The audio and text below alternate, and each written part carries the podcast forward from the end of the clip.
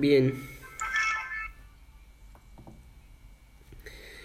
Eh, bueno, ya creo que todos acá ya saben que estamos en medio de una serie de, de estudios que están tocando diferentes temas referidos a lo que la Biblia nos dice sobre cómo los cristianos tenemos que vivir eh, en la iglesia local. El primer miércoles comenzamos esta serie hablando un poco de la carta de los, a los Efesios. ¿Sí? Vimos como Pablo ahí le explica el Evangelio de Jesucristo a los Efesios y habla de la salvación, por supuesto, pero también habla de la nueva unión en la que, de la que gozaban los que habían sido salvados. ¿sí? Habla de, de la enorme división que antes había entre judíos y gentiles y cómo lo que había hecho Cristo en la cruz los unió, siendo esto algo tan evidentemente sobrenatural, tan manifiestamente extraordinario que Dios resultaba magníficamente glorificado de eso. Después comenzamos a ver qué implicaba más específicamente esa nueva unión que Cristo había eh, permitido tener en ellos y que también permite tener nosotros. Y vimos que todos los cristianos deben, debemos responder al, al llamado de amar profundamente a nuestros hermanos desde el mismo momento en que fuimos llamados a salvación. ¿Sí? Es decir, la profundidad de esta unión debe ser la respuesta al llamado bíblico, porque la palabra eh, es la que nos llama a amar sacrificadamente a nuestros hermanos de la iglesia, a reunirnos regularmente con ellos, a alentarlos al amor y a las buenas obras y a cuidarlos del pecado también. ¿sí? Bíblicamente esas cosas son las que a las que nos comprometemos, digamos, desde que nos hacemos miembros, desde que eh, nos identificamos con una iglesia. Nos comprometemos a hacer esas cosas eh, con nuestros hermanos, ¿sí? aún antes de conocerlos bien. Porque el compromiso no se basa ni en afinidad ni en comodidad, sino que se basa en el llamado del Señor, el llamado bíblico. Eh, porque eso es parte de la respuesta al Evangelio, lo cual a su vez es parte del Evangelio mismo, ¿no? Después de ver la profundidad que debía tener esta unidad, hablamos de la amplitud, ¿sí? Eh, al hablar de la diversidad de la iglesia. Esto fue el miércoles pasado, no sé si recordarán, pero hablamos de las barreras que suelen haber, que suelen encontrarse en el mundo y que separan a las personas. La barrera de la etnicidad, la barrera de la edad, de, la, de, la, las barreras económicas, las barreras políticas e incluso las barreras de los contextos eclesiales de cada, de cada hermano, ¿no? Y recordamos eh, el pasaje de Efesios para, para rever el hecho de que de la misma forma en que lo hizo con los gentiles y los judíos, Cristo derribó todas esas barreras que había entre nosotros también. Es decir, nosotros no tenemos que hacer nada para, para lograr esa unidad. La unidad ya la consiguió Cristo. De hecho, Él eh, es el único que pudo haber hecho eso, nadie más. Eh, por eso mismo es que esta unidad en la diversidad hace visible el Evangelio y glorifica a Dios. Eh, pero lo que sí podemos y debemos hacer nosotros es ser intencionales, ser diligentes y ser esforzados para cultivar esa unidad aún en la diversidad, ¿sí? Para que no seamos una iglesia conformada por subgrupos impenetrables, sino que seamos una iglesia que evidencia que somos un grupo de personas que previamente pudieron haber estado separadas, distanciadas, incluso enemistadas por muchas razones, pero que ahora, por medio de Cristo, gozamos de una profunda y una amplia unidad eh, para la gloria de Dios. ¿sí? Entonces, una de, las cosas que pudimos ver hasta ahora, claramente, eh, es que nuestra vida en la iglesia, digamos, por su propósito, que es glorificar a Dios, tiene que ser evidentemente sobrenatural, ¿no? La idea es que cuando alguien vea nuestra iglesia, enseguida pueda ver la profundidad y la amplitud de, nuestras relaciones, ¿sí? Que vean que lo que sucede es algo que no puede ser explicado por medios naturales, ¿sí? Eh, porque de esa forma es que apuntamos al Evangelio, de esa forma es que, que hacemos el Evangelio visible, ¿no? Y glorificamos a Dios. Y esto no es algo particular de la unidad, como venimos viendo hasta ahora, porque Dios suele hacer cosas sobrenaturales con medios comunes y silvestres todo el tiempo, ¿no? Y hoy vamos a ver eh, dos de eso, ah, de, dos de esos medios comunes, ¿no? Concretamente em, sobre la predicación y sobre la oración, ¿sí? Medios eh, comunes que Dios utiliza eh, para la edificación de la iglesia. Por ejemplo, rápidamente, sobre la predicación, miren lo que dice el Señor a través de Pablo en Romanos 10, 17. Él dice, así que la fe viene por el oír, es decir, por oír la buena noticia acerca de Cristo. ¿Mm? Claramente la predicación es uno de los medios normales del Señor para brindar su gracia sobrenatural. ¿Mm? Algo tan ordinario como explicar el mensaje con palabras ¿Mm? es el medio ordinario que Dios utiliza para brindar a su pueblo el don extraordinario que es la fe. ¿no? Lo mismo sucede eh, con el otro medio que vamos a, ver, que es la oración. Juan 14, 13 dice, eh, pueden pedir cualquier cosa en mi nombre y yo lo haré, para que el Hijo le dé gloria al Padre.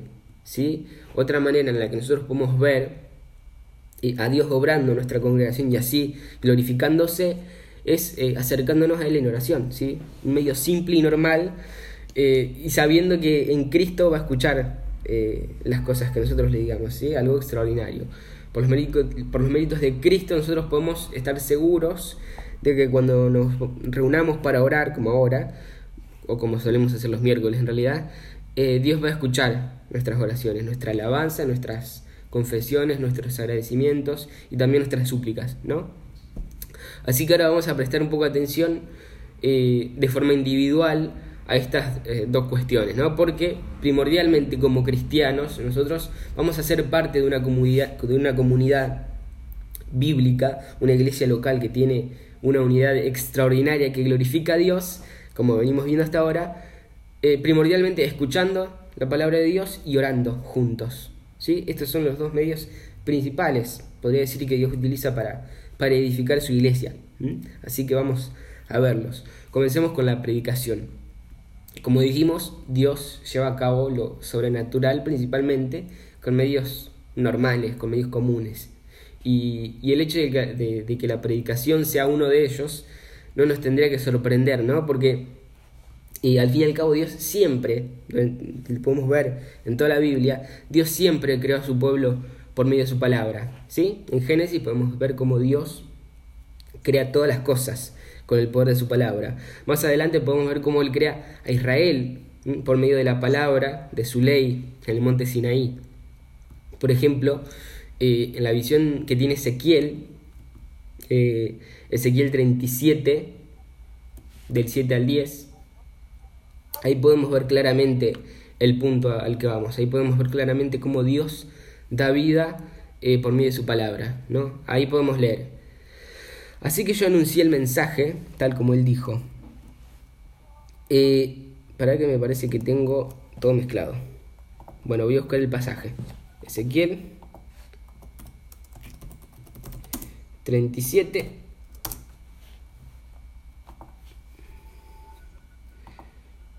NTV.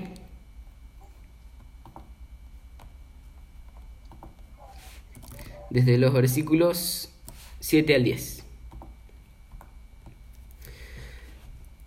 Dice así.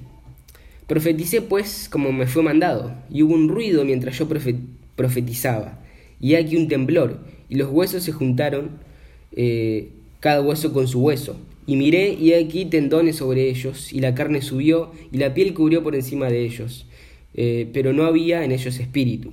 Y me dijo, profetiza al espíritu, profetiza, hijo del hombre, y di al espíritu, así ha dicho Jehová el Señor, espíritu ven de los cuatro vientos y sopla sobre estos muertos y vivirán. Y profeticé, como me había mandado, y entró espíritu en ellos, y vivieron, y estuvieron sobre sus pies, un ejército grande en extremo. Bueno, al final lo terminé leyendo en Reina Valera, pero espero que se haya entendido bien igual. Eh, eh cómo mm, eh, el Señor da vida a través de su palabra. Y esto es algo que también podemos ver en todo el Nuevo Testamento, ¿no? Jesús, eh, la palabra, el verbo hecho carne, enseñó a su pueblo. Y un poco más adelante también podemos ver cómo fue la predicación de Pedro en Hechos 2, el primer sermón que vemos por parte de los apóstoles, es lo que enciende por primera vez a la iglesia y, digamos, enseñanza apostólica sobre la cual todavía hoy la iglesia es sostenida. ¿sí? La palabra de Dios es fundamental para la, identidad de su pueblo. El cristianismo no se trata primordialmente de, una experiencia espiritual, ni de una comunidad cordial o de actos de servicio. Por supuesto que implica esas cosas, pero esos, esas cosas no son lo primero. ¿sí? El cristianismo se trata principalmente de un mensaje. Un mensaje que incluso puede ser respaldado en base a hechos históricos. ¿sí? Primera de Corintios, por ejemplo, 15, 3 al 5, eh, dice así, Pablo les dice a los Corintios, yo les transmití a ustedes lo más importante y lo que se me había transmitido a mí también. Cristo murió por nuestros pecados, tal como dicen las Escrituras. Fue enterrado y al tercer día fue levantado de los muertos, tal como dicen las Escrituras. Lo vio Pedro y luego lo vieron los doce. Este mensaje es el Evangelio y predicar este mensaje es la fuente de nuestra vida como como iglesia y de la vida eterna para cada uno de nosotros también. Pero tiene que ser ese mensaje, ¿sí? tiene que ser el mensaje de la palabra, porque, como ya sabrán, no toda predicación es fiel, así como tampoco no todos los oyentes somos fieles. ¿sí? Eh, digamos, eh, la que vivifica es la palabra de Dios. Por eso es necesario que la predicación sea fiel a la Biblia, sea fiel a las escrituras, ¿sí? Como sucedió en la visión de Ezequiel, lo que él predicó, eh, lo que le dio vida a los huesos secos, es el mensaje que Dios le dio a él, es lo, porque él dijo exactamente lo que Dios quería decirles, ¿sí? En el lenguaje reformado, digamos, eh, a esto lo llaman predicación expositiva, ¿sí? a este tipo de predicación le llaman predicación expositiva, lo cual creo que es una especie de redundancia, porque creo que la predicación siempre debió y debe ser expositiva. Pero bueno, ante la clara desviación en la fidelidad de la palabra que se dio en la iglesia, eh, se hizo esta aclaración y se utiliza este concepto ¿sí? para referirse a la, predicación que es fiel eh, a, la Biblia, eh, la predicación que es bíblica, la llaman predicación expositiva. Las chicas están siguiendo un curso hace varias semanas ya acerca de la predicación expositiva, así que estoy seguro que conocen de qué se trata mejor que yo y si erro en algo, me corrigen. Pero el caso es que la predicación expositiva se trata básicamente, ¿no? De, como no, de exponer un mensaje, eh, de, exponer las escrituras. Eh, de dar un mensaje cuyo punto principal, cuya tesis, digamos, sea la misma que la del texto. ¿sí? La idea es extraer de la escritura lo que está ahí para contextualizarlo y para aplicarlo a mis hermanos de, mi iglesia local, ¿sí? Esos a quienes yo estoy llamado a amar comprometidamente. Y no a forzar el texto para que diga lo que yo creo que podría estar diciendo, ¿sí? Entonces, una predicación eh, secuencial o, una predicación observacional no es necesariamente expositiva, como a veces se suele pensar. Es un error común. Eh, de hecho, es un error que personalmente lo he cometido un montón de veces. Aprovecho para pedir perdón por esto, pero muchas veces me he subido al púlpito y me convertí en un, en un comentario parlante, ¿no? Observar y comentar versículo por versículo no hace que una predicación sea expositiva, ¿no? Ni siquiera eh, lo ves cuando los comentarios son exegéticos y teológicos y hay griego y todo eso, ¿no? Eh, una predicación expositiva es cuando el contenido y la intención del mensaje, de la predicación, se encuentran, se encuentran controlados por el contenido y la intención del pasaje, del texto. ¿sí? Cuando el punto central del pasaje de la escritura, en su respectivo contexto histórico y en su contexto en cuanto a la historia, a toda la historia redentora, es exactamente el mismo eh, punto central que el del pasaje. Una predicación es expositiva cuando lo que exige y espera de la congregación hoy eh, es lo que el pasaje, lo que el texto, lo que las escrituras exigían y esperaban de su audiencia original. ¿Sí? Eh, ¿Significa esto entonces que las predicaciones temáticas están mal? Bueno, por supuesto que no. ¿sí? Que un predicador determine primero la enseñanza o la doctrina que quiere comunicar y luego use o no la enseñanza principal de un pasaje o de varios pasajes, no está eh, mal. La idea no es eliminar la predicación temática de la agenda porque también nos beneficiamos de ella, eh, también es edificante.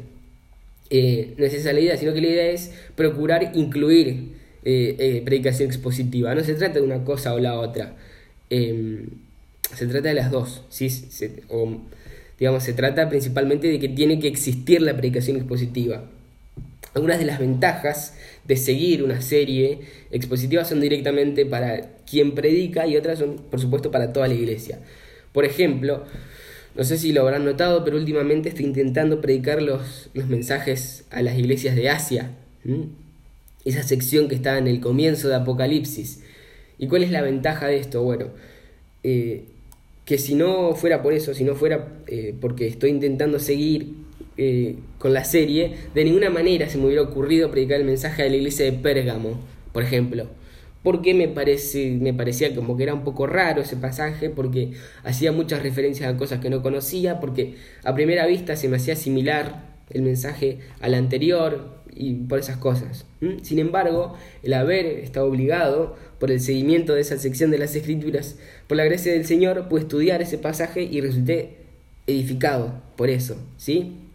Eh, entonces, la predicación expositiva obliga al predicador a abordar pasajes que pueden incomodarlo o que no encajan tan claramente en, su, en su, teología, ¿sí? lo obliga a abordar pasajes que de otra manera serían salteados. Y si pasajes son salteados, entonces, eh, digamos, eh, ni el predicador ni la congregación se está beneficiando de esa parte de la palabra de Dios. Y entonces por eso esa es una de las razones por las que es importante. Otra ventaja es que la predicación expositiva es eh, una mejor forma de enseñar la Biblia. ¿sí? Cuando un pasaje de la Biblia es, es predicado, tomando su enseñanza principal, en su contexto, eh, las probabilidades de, que la congregación escuche cosas de parte de Dios que desconocía es, es grande, ¿no? y de la misma manera sucede con el predicador, también al preparar el mensaje, ¿sí? entonces, esta es otra de las ventajas por la que es beneficioso eh, que haya una predicación expositiva en la iglesia. Después otra ventaja es que no solo nos enseña la Biblia, sino que también nos enseña eh, a leer y a estudiarla por nosotros mismos, ¿sí?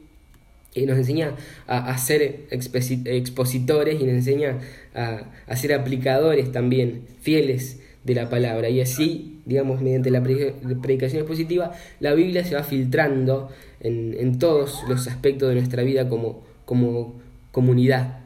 ¿no? Eh,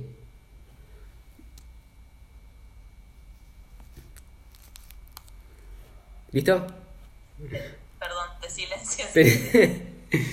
Pero, bueno, el tema es que la predicación no solamente se limita al esfuerzo y al servicio del predicador y nada más, porque eh, la predicación en la iglesia local, digamos, no solamente consiste en exponer sin más, sino que también implica hacerlo ante el pueblo de Dios, implica hacerlo ante la congregación, que tiene sus, sus propias especificidades, que, digamos que no significa que es una audiencia abstracta, sino que son caras, son nombres que conocemos bien, ¿sí?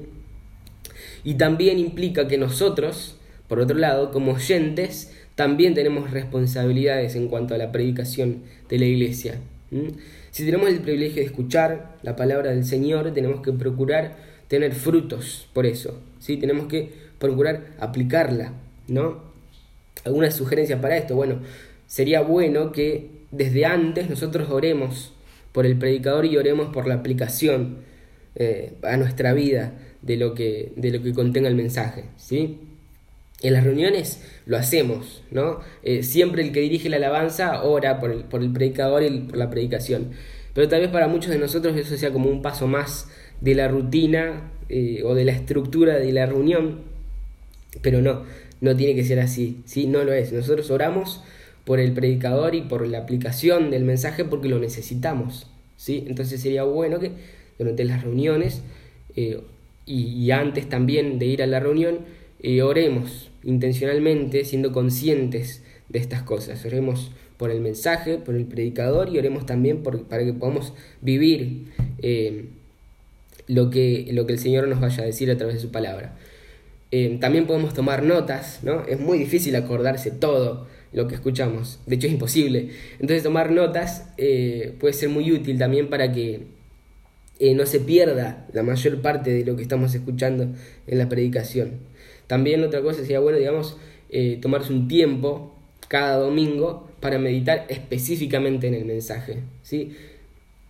A veces nosotros eh, hablamos entre nosotros después de las reuniones, pero sobre cosas aleatorias, ¿no?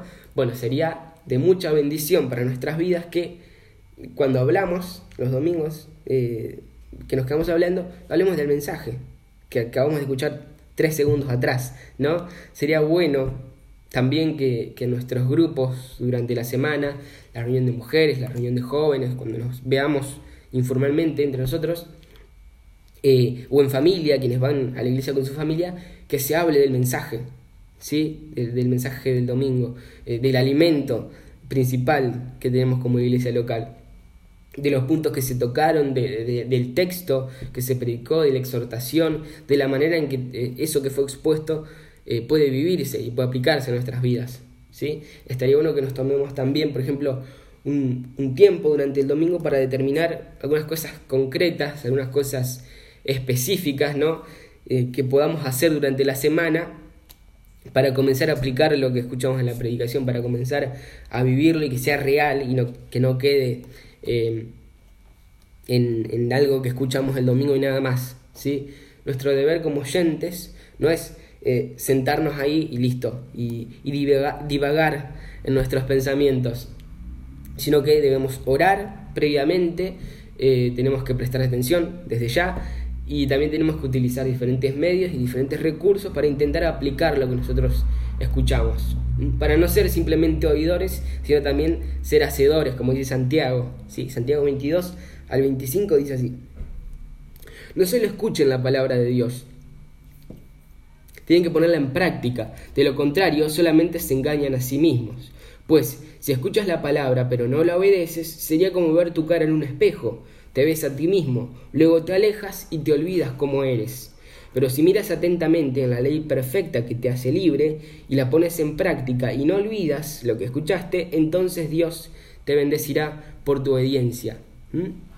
La predicación en una iglesia debería explicar, interpretar y aplicar la escritura. ¿sí? Eh, esas serían las implicaciones y los efectos, digamos, en toda la iglesia.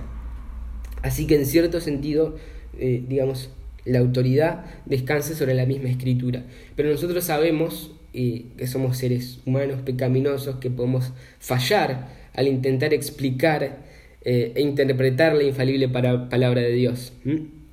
Entonces la predicación va más allá de eso. ¿sí? La predicación en la iglesia tendría que ser respaldada por el testimonio unánime de toda la iglesia, de toda la comunidad de cristianos. ¿sí? Cada uno con sus propios pecados, pero también cada uno habitado por el Espíritu eh, del Señor, por el Espíritu vivificador de Dios. ¿sí?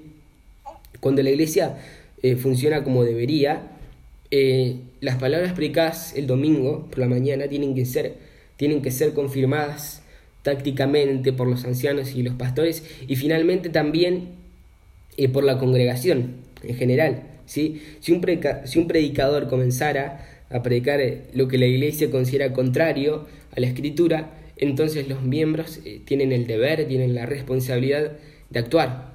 ¿sí?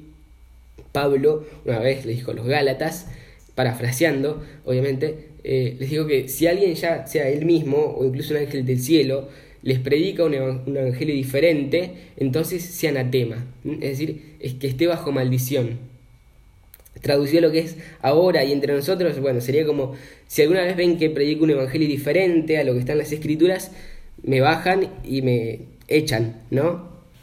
La congregación, por supuesto, basada eh, con fidelidad en las escrituras, es la autoridad final eh, en cuanto a, a, los asuntos doctrinales, ¿sí? Pablo, en ese pasaje de Gálatas, que es Gálatas capítulo 1, le está demandando a la iglesia en general a exigir una verdadera predicación, ¿sí? basada en el mensaje del Evangelio, ¿sí? ya que se estaban alejando y se estaban dejando engañar por falsos, por falsos maestros. Esto también lo vemos de forma negativa, digamos, en 2 Timoteo. 2 Timoteo 4, 3 y 4 dice, llegará el tiempo en que la gente no escuchará más la sólida y sana enseñanza, seguirán sus propios deseos y buscarán maestros que les digan lo que sus oídos se mueren por oír, rechazarán la verdad e irán tras los mitos. Entonces Pablo advierte a Timoteo que algunos pueden empezar a exigir falsas, eh, falsas enseñanzas. O sea, les está diciendo que no tiene que hacerle caso eh, y que tiene que, digamos, eh, que tiene que, mm, que, considerar el hecho de que algunos iban a empezar a, exigir falsas enseñanzas. Y digo, esto se lo advierte porque la congregación tiene autoridad, ¿sí? Entonces, nosotros podemos ver con estos dos pasajes que se complementan, em, que nuestra confianza en la verdad de lo que escuchamos en la predicación em, se basa en el testimonio de la comunidad de cristianos. ¿sí? Mientras más conozcamos a la comunidad de la iglesia y más fiel sea esta, digamos, más refleje al Evangelio, eh, más podemos confiar en su predicación. Así como también una predicación fiel a la palabra va a producir una buena comunidad. ¿no? Es como que también ambos aspectos se, se complementan. Entonces, una de las formas en que nosotros somos parte de esta comunidad sobrenatural que es la iglesia local es eh, mediante la predicación. Cuando escuchamos un mensaje bíblico, cuando lo aplicamos entre nosotros y cuando como congregación apoyamos la predicación correcta. ¿sí? Pero eso no es lo único. Eh, para la edificación del cuerpo, que es la iglesia, el Señor también utiliza la oración. Y creo que todos entendemos que la oración es importante, ¿sí? Pero generalmente cuando reflexionamos sobre los temas de oración, lo primero que nos llega a la mente, por lo menos en mi caso, es la oración privada. Y sin embargo la Biblia también nos llama a orar juntos como cristianos, ¿sí?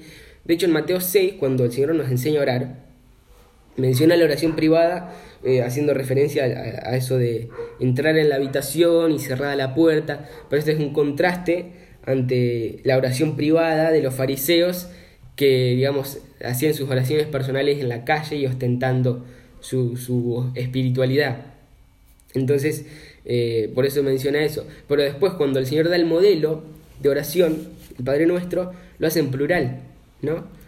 Mateo 6, del 9 al 13, dice, ora de la siguiente manera, Padre nuestro que estás en el cielo, que sea siempre santo tu nombre, que tu reino venga pronto, que se cumpla tu voluntad en la tierra como se cumple en el cielo. Danos hoy el alimento que necesitamos y perdónanos nuestros pecados, así como hemos perdonado a los que pecan con nosotros. Con nosotros. No permitas que cedamos ante la tentación, sino rescátanos del maligno. Igualmente no hace falta tampoco ser tan rebuscado porque no es el único pasaje donde vemos eh, la oración corporativa. Eh, de hecho, en el libro de los Hechos de los Apóstoles lo vemos constantemente. ¿sí? Eh, en los hechos nosotros podemos ver a cristianos reuniéndose para orar un montón de veces, ¿sí? porque en ese libro vemos cómo la iglesia tuvo diferentes obstáculos, incluyendo persecución, em, eh, digamos, obstáculos que tuvo que atravesar para seguir expandiéndose. Y en varias de esas ocasiones de dificultad puede verse cómo la iglesia em, se reunía para orar. ¿Sí? Un ejemplo de esto está en Hechos 4, ¿sí? ahí podemos leer cómo Pedro y Juan habían salido de la cárcel y fueron hasta donde ya eh, sus hermanos estaban reunidos y en ese lugar oraron, oraron juntos. Hechos 4, 29 al 31 dice, y ahora, orando, ¿no? Y ahora, oh Señor, escucha sus amenazas y danos a nosotros, tus siervos, mucho valor al predicar tu palabra. Extiende tu mano con poder sanador que se hagan señales milagrosas y maravillas por medio del nombre de tu santo siervo Jesús. Después de esta oración, el lugar donde estaban reunidos tembló y todos fueron llenos del Espíritu Santo y predicaban con valentía la palabra de Dios. Tal vez muchos pensaríamos que ante la persecución y todo ese peligro que ellos atravesaban, sería mejor que cada uno ore desde su casa y no arriesgarse al reunirse, si total vamos a orar y Dios nos escucha igual, ¿no? Pero digamos esto evidencia la importancia de la oración corporativa, de la, de, la oración congregacional. ¿sí? Eh, estos textos nos dicen que es suficientemente importante como para asumir esos riesgos y reunirse para orar juntos, ¿sí? para pedir valentía y para alabar juntos al Señor eh, por su soberanía. Eh, pero esto no se limita solamente a las circunstancias del, de particulares de la iglesia primitiva, de la iglesia del primer siglo, porque a lo largo de toda la historia de la iglesia, tema interesante, que estaría bueno que una vez estudiemos, eh, a lo largo de toda la, historia de la iglesia podemos ver cómo em, el Señor, eh, digamos, cómo se ha visto, se ha evidenciado especialmente la obra del Señor eh, activa, digamos, cuando su pueblo se reunía para orar en medio de esas dificultades. Entonces, cuando nosotros oramos corporativamente, tenemos la posibilidad de escuchar a otros hermanos comprometerse con la oración y esto es un medio de gracia que tiene el Señor para que aprendamos y para que crezcamos, ¿sí? Y tal como venimos insistiendo en el tema de la unidad, la oración y la intercesión mutua, eh, también la evidencia, evidencia la unidad que hay en nosotros y da gloria a Dios. Eh, pero la oración corporativa no solo se beneficia de esa unidad, sino que en realidad más que nada nos ayuda a crecer en esa unidad. Si Cuando nosotros oramos juntos, como hacemos los miércoles cuando podemos reunirnos, eh, estamos en cierto sentido, digamos, eh, dejando atrás nuestros deseos egoístas y estamos enfocándonos en Dios y en nuestros hermanos. ¿sí? El agradecer a Dios por su gracia en la vida de nuestros hermanos, el orar por la salud física de ellos, el orar por su bienestar espiritual, el orar, por su servicio, por su ministerio, etcétera, etcétera, tanto como también escuchar a otros orar por nosotros, naturalmente nos acerca, nos acerca más mutuamente, ¿sí? A medida que nosotros intercedemos los unos por los otros, también aprendemos más los unos de los otros. Y al sentir ese afecto eh, de las oraciones, digamos, eh, nos vinculamos en una relación más íntima, más, más familiar. Entonces, en función de eso, eh, de eso que hace la oración corporativa, la oración congregacional, es que es importante que eh, si tenemos peticiones de oración o, testimonios de agradecimiento acerca de la gracia del Señor, eh, que podrían acercarnos y podrían ayudarnos como cuerpo para, para maravillarnos juntos del poder y de la misericordia del Señor, deberíamos compartirlo con nuestra congregación, deberíamos compartirlo con nuestros hermanos. ¿sí? La oración corporativa es un tipo de servicio a la iglesia, a nuestros hermanos. ¿sí? Si algunos como yo eh, sean un poco más reservados, algunos incluso pueden pensar que, que el eh, pedir oración a los hermanos por, por, por sus preocupaciones sería como una especie de, de carga para ellos, pero eso no es así. Hay un pasaje interesante sobre este tema en 2 Corintios 1 del 8 al 11. Ahí dice, amados hermanos, eh, pensamos que tienen que estar al tanto de las dificultades que hemos atravesado en la provincia de Asia. Fuimos oprimidos y agobiados más allá, de, más allá de nuestra capacidad de aguantar y hasta pensamos que no saldríamos con vida. De hecho, esperábamos morir pero como resultado dejamos de confiar a nosotros mismos y aprendimos a confiar solo en Dios, quien resucita a los muertos. Efectivamente, Él nos rescató del peligro mortal y volverá a hacerlo de nuevo. Hemos depositado nuestra confianza en Dios y Él seguirá rescatándonos. Y ustedes nos están ayudando al orar por nosotros. Entonces mucha gente dará gracias porque Dios contestó bondadosamente tantas oraciones por nuestra seguridad. Este último versículo es el que da en el clavo respecto a esto, ¿no? Y todos ustedes están ayudando al orar por nosotros. Entonces mucha gente dará gracias porque Dios contestó bondadosamente tantas oraciones por nuestra seguridad. ¿Mm? Era una carga para los creyentes, eh, que encima corintios que habían tenido tensiones con Pablo, era una carga para ellos orar por él de ninguna manera, ¿sí? Era una bendición animarlo y compartir el gozo de su liberación en Dios, ¿sí?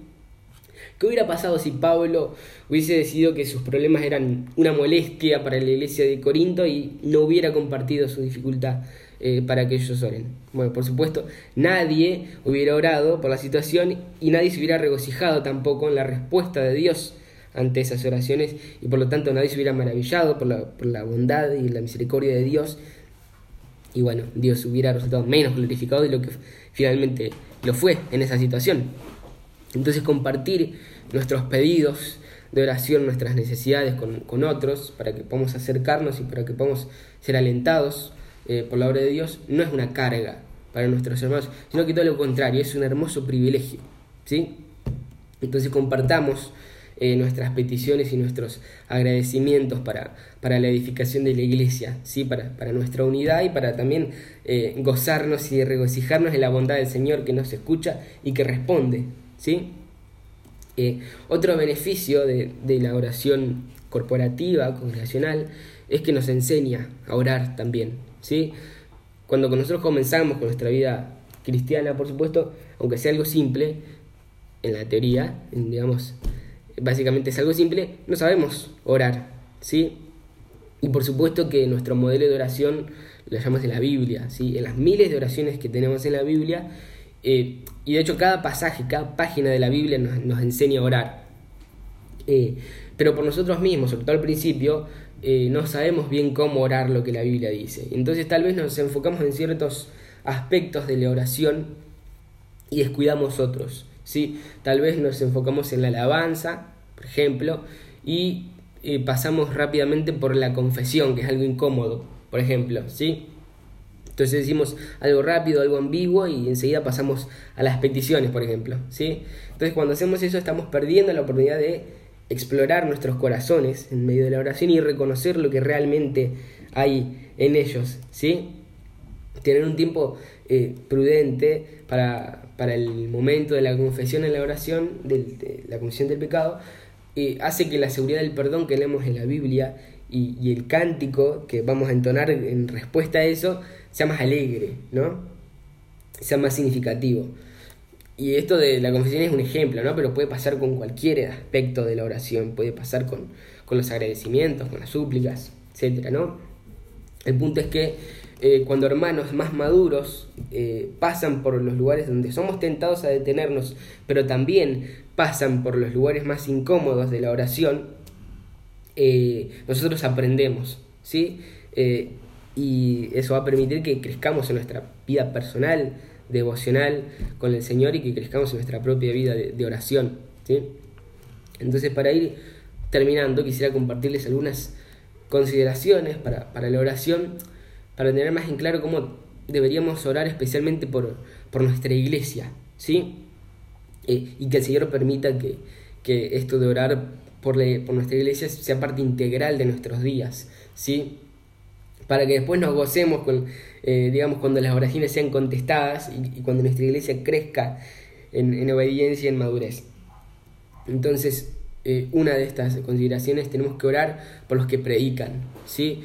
Eh, ya sea el pastor, sea José, yo, las chicas de, de Evo, Diana, cuando ellas enseñan en el grupo de mujeres, tenemos que orar por quienes enseñan, ¿sí? Pablo en Efesios 6, 19 y 20 dice, y oren también por mí, pídanle a Dios que me dé las palabras adecuadas para poder explicar con valor su misterioso plan, que la buena noticia es para judíos y gentiles por igual.